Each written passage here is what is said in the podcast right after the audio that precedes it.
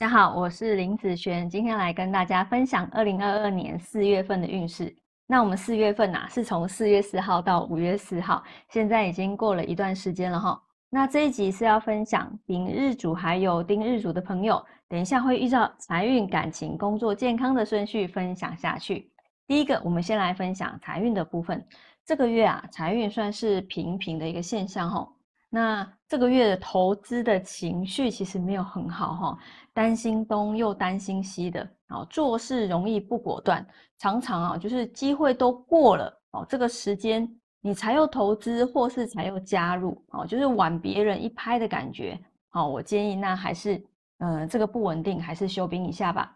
那在感情方面来说呢，哈，男生女生来说这个月的感情运都是不错的，单身的朋友哈。嗯，你要将你热情的一面拿出来哦，哈，你的笑容和感觉其实很重要，多和对方啊分享啊好玩的啦，好吃的啦，哈，或者是啊，就是约一起约去吃美食，哈，你的态度变得热情大方，那你的感情运也会加分哦。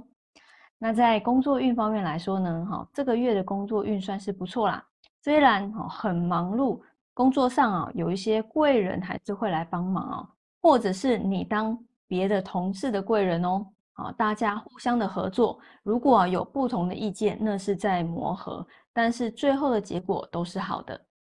那在健康运方面来说呢，这个月啊，健康要注意哦，腰部或是胃胀气、胃食道逆流、哈牙齿这方面的问题，多吃一些像呃水煮的鸡肉啦、水煮蛋啦。蔬菜啦，哈，这些会有帮助哦。那你也可以多去郊区爬爬山，哈，跑跑步，或者是做做养生操，不仅可以让心情变好，还有增加幸运的功效哦。